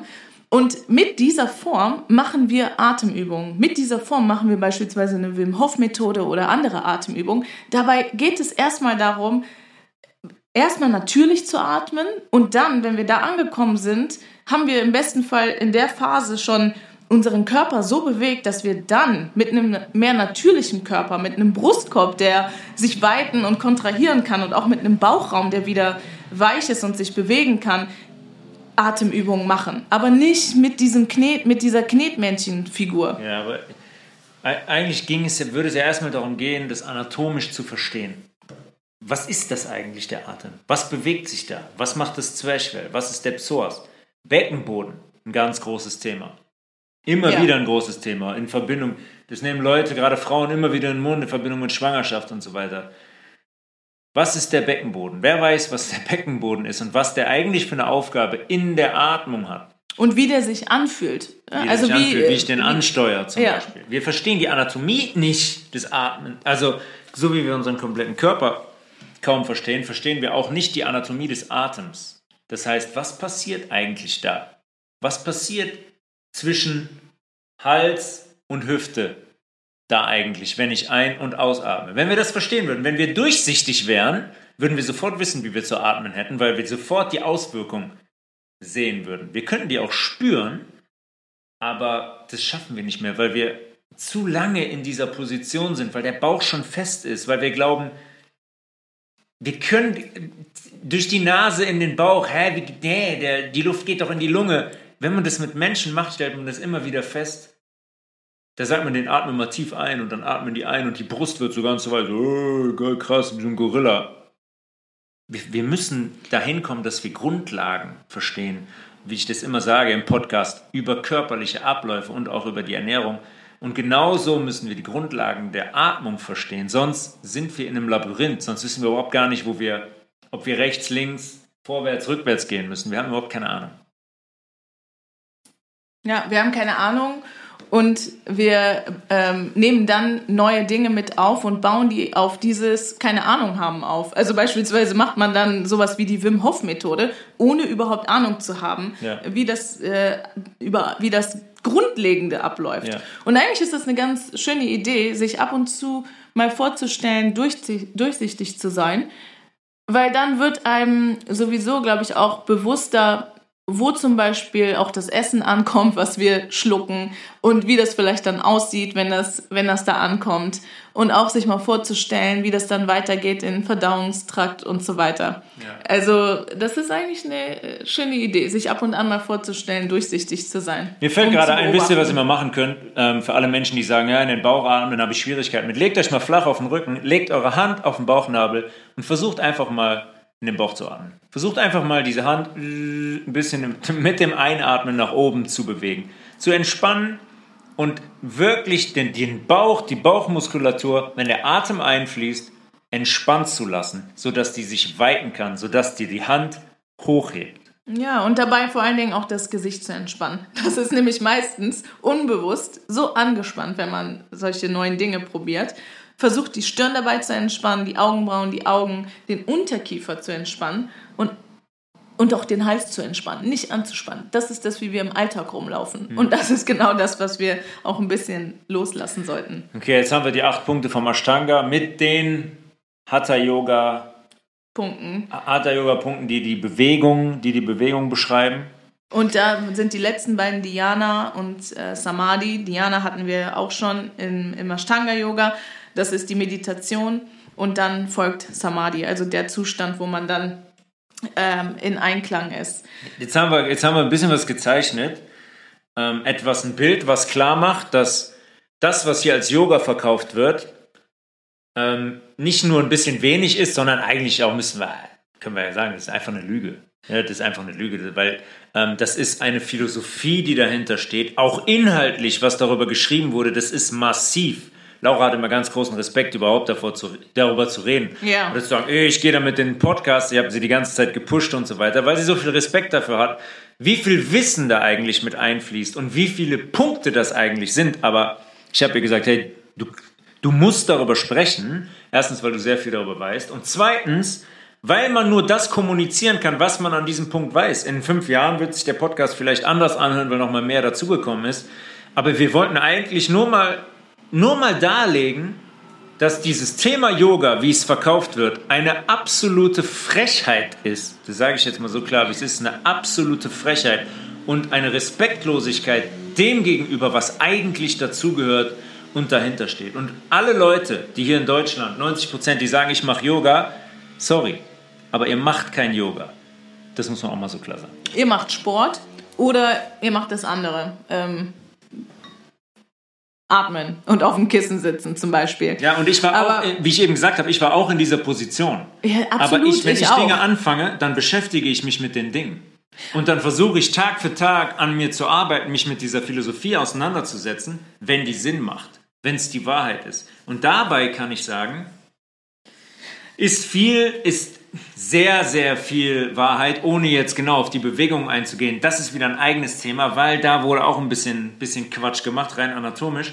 Aber trotzdem ist es sehr, habe ich auch an einem Punkt angefangen, wo ich alles falsch gemacht habe.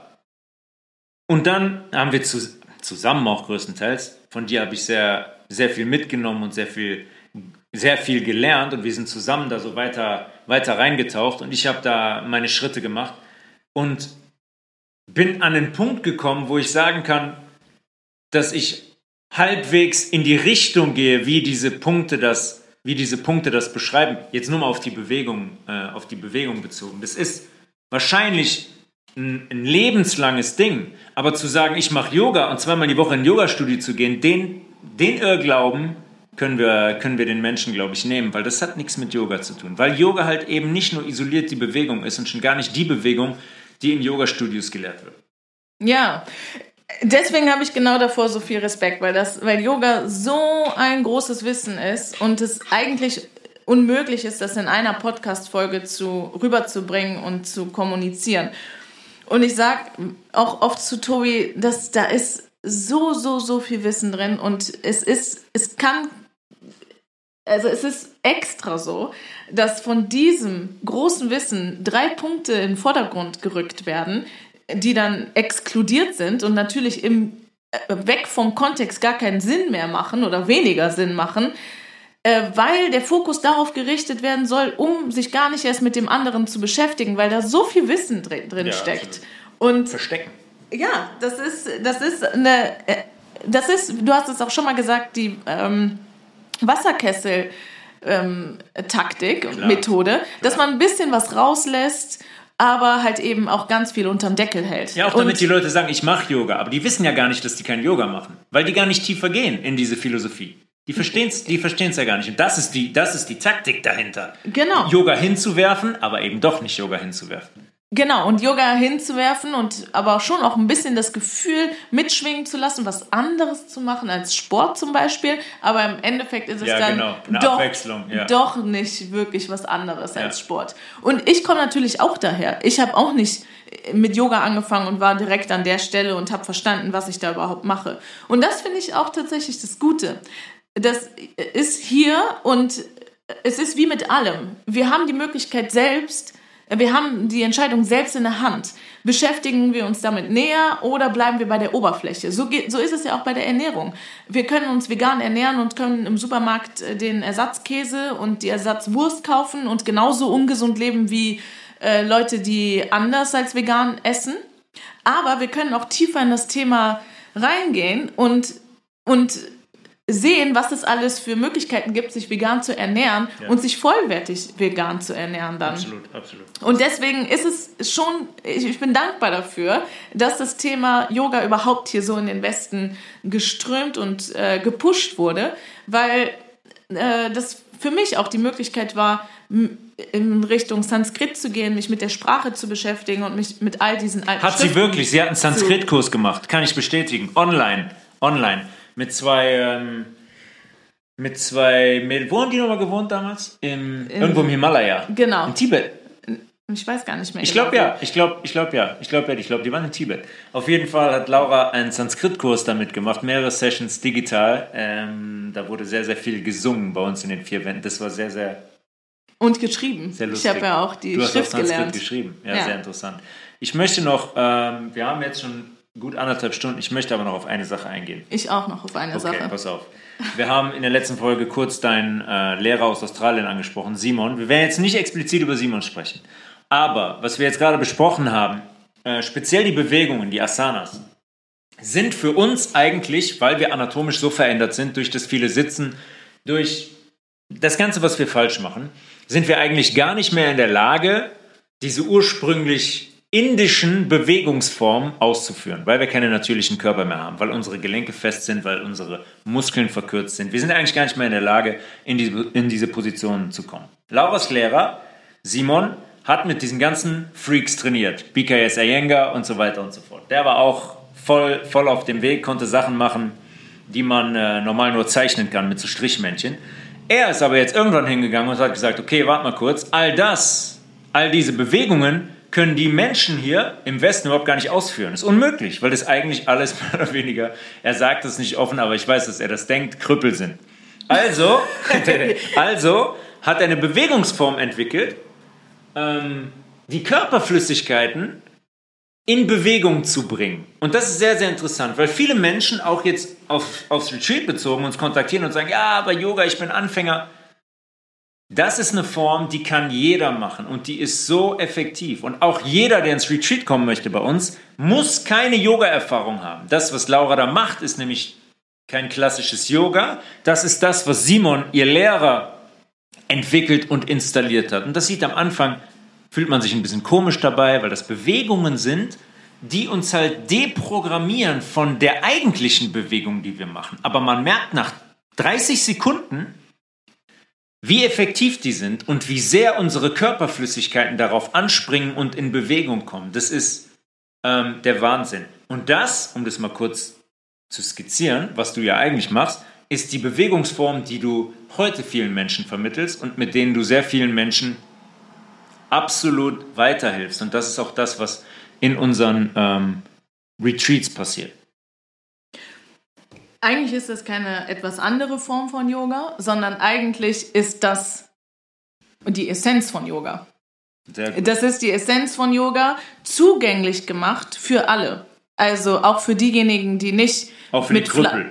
Auch, ja, für alle, die geprägt sind vom Stuhl für oder. Für uns Krüppel. Die äh, nicht im Kopfstand stehen können, die nicht mit den Handflächen flach auf den Boden kommen, wenn sie sich nach unten beugen. Wir haben da letzte Und Woche ein Telegram-Video in die Telegram-Gruppe reingestellt. Telegram Health Resolution Podcast. Ähm, da hat Laura schon, da hat Laura so ein paar kleine Bewegungen der, der neuen Hauptgelenkgruppen gezeigt, die man tagtäglich ausführen kann und die sehr potent sind. Das ist ein kleiner Einstieg in die Bewegungsform. Und die auch jeder machen kann, der stehen kann. Und selbst ja. wenn man nur sitzen kann, auch sitzen man die kann auch man welche machen davon. Ja, genau. Man kann, muss dann nur das mit der Hüfte weglassen, aber man könnte die auch nur im Sitzen machen. Hm. Und das, worauf ich noch eingehen möchte, ist äh, der Begriff Hatha, weil Hatha heißt Force, also Kraft. Und H heißt Sonne und ist die, ist die, ist die hohe Kraft, mhm. also die starke Kraft. Und Ta heißt Mond und ist die kühlere Kraft. Und Force oder ist gleichzusetzen mit Druck. Und Hatha Yoga ist also eigentlich ein Druckausgleich. Das heißt, ich bin immer irgendwo im Körper angespannt, aber gleichzeitig auch entspannt. Und das ist eigentlich die Essenz von Hatha Yoga. Deswegen die ist es nicht ja, es ist nicht eine andere Form von Yoga, sondern es ist das, worum es beim Yoga eigentlich geht, nämlich darum, die Körperflüssigkeiten in Fluss zu bringen durch die durch den verschiedenen durch die verschiedenen ähm, Drücke, die im Körper herrschen. Die, das funktioniert nicht, wenn ich komplett angespannt bin. Genau. Da genau. wird es nicht funktionieren. Könnt ihr euch mal komplett anspannen, da fließt nichts mehr. Genau. Dann Und fressen eure Muskeln die Flüssigkeiten, aber es ist nichts mehr in Zirkulation. Ja, und darum geht es. Und zum einen kann man das schaffen, beispielsweise stellt euch bildlich vor, jemand, der im Kopfstand steht, da fließt alles von den Zehen runter langsam Richtung Herz, Richtung Kopf. Und man spürt es auch im Kopf am Anfang. Ähm, schneller, am Ende, wenn man entspannt und lange im Kopfstand stehen kann und das oft geübt hat, wird man das ein bisschen weniger spüren, aber äh, alles fließt runter. Aber man muss keinen Kopfstand können, um diesen Effekt zu haben. Beim Kopfstand, mal kurz darauf einzugehen, sollte man die Beine auch locker haben. Genau, bei, Bei man uns im sollte, Westen, weiß ich noch früher als Kind, dann Kopfstand irgendwie versucht, bah, die Beine angespannt, die Füße gestreckt nach oben, aber nimmt einem komplett den Effekt vom Kopfstand. genau. Aber die Frage ist auch, warum macht man einen Kopfstand? Ist der, äh, macht man den im Zirkus Sieht cool und aus. soll der gut aussehen? Oder ist es eine Form von Yoga und möchte man die Körperflüssigkeiten in Bewegung bringen? Das sind ja zwei verschiedene Ansätze. Und Genau, der der eine Punkt, ja. Ansatz ist der Ansatz, der hier in einem Yogastudio dann oft praktiziert wird. Yes. Und der andere Ansatz ist der mit dem Verständnis, worum es beim Yoga geht. Weil es geht darum, die Körperflüssigkeiten in Bewegung zu bringen und dann zu halten. Ja. Und das Interessante ist, wie wir haben es schon gesagt, in den Yoga-Sutren wird eigentlich gar nicht beschrieben, wie die Asanas aussehen. Außer dass beschrieben wird, dass die, dass die fest sein sollen, aber auch entspannt. Das heißt, die sollen starr sein, aber auch fließen. Und das ist genau Ha und Ta. Das ist Hatha Yoga. Es geht darum, im Fluss zu sein, während man äh, gleichzeitig aber auch an einer Stelle zum Beispiel angespannt ist Stabil im Fluss. dass man da angespannt ist, wo die Anspannung gebraucht wird und da entspannt ist, wo keine Anspannung gebraucht wird. Wie ein Baum im Wind. Genau. Und das ist auch aufs Leben zu übertragen. Wir sollten im besten Fall nur dann angespannt sein, wenn es wirklich notwendig ist und nicht den ganzen Tag mit einer gerunzelten Stirn rumlaufen zum Beispiel. Yes. Und da, diese Philosophie oder das Wissen und dass es darum geht, Anspannung und En- Entspannung gleichzeitig zu haben, das ist das, was sinnvoll wäre, mit in jegliche Bewegung und jegliche Sportart mit reinzubringen. Weil dann wird jede Sportart zu einer und jede Bewegung zu einer Form von Yoga. Dann kann man Yoga machen, äh, dann kann man die Sportart machen mit dem Mindset, mit dem Wissen und mit der Philosophie des Yogas. Yes. Äh, wir gehen ja zum Beispiel auch so laufen. Wir gehen laufen und das ist eine Form von Anspannung, eine Form von H, von, von dieser hohen, vom hohen Druck, aber dann auch eine Form von Entspannung, weil wir durch die Nase atmen und weil wir dadurch schon gar nicht äh, schneller laufen können, als uns gut tun würde. Ja, das heißt, wir sind in Anspannung und in Entspannung gleichzeitig. Und dann wiederum sind wir in einem Ausgleich, dann sind wir nicht nur im sympathischen Nervensystem, sondern auch zum Teil im parasympathischen Nervensystem. Und das wiederum führt dann dazu, dass wir auch wirklich einen Effekt haben vom Sport, dass wir zum Beispiel Muskeln aufbauen, dass wir zum Beispiel abnehmen. Und all diese Dinge, die wir uns vom Sport versprechen, dass die kommen, passiert, wenn wir in der Balance sind zwischen sympathischem und parasympathischem Nervensystem. So, und jetzt atme mal wieder. Jetzt hast du viel, jetzt hast du viel, hast du viel geredet. Jetzt bin ich im Sympathikus. Ja, jetzt kommst du mal wieder im Parasympathikus. Ähm, das haben uns viele Leute geschrieben, dass sie angefangen haben mit der Nasenatmung beim Laufen. Bitte, bitte, bitte, bitte. Ganz, ganz langsam. Kein Wettbewerb. So langsam, dass ihr schon fast denkt, boah, fühlt ja langweilig.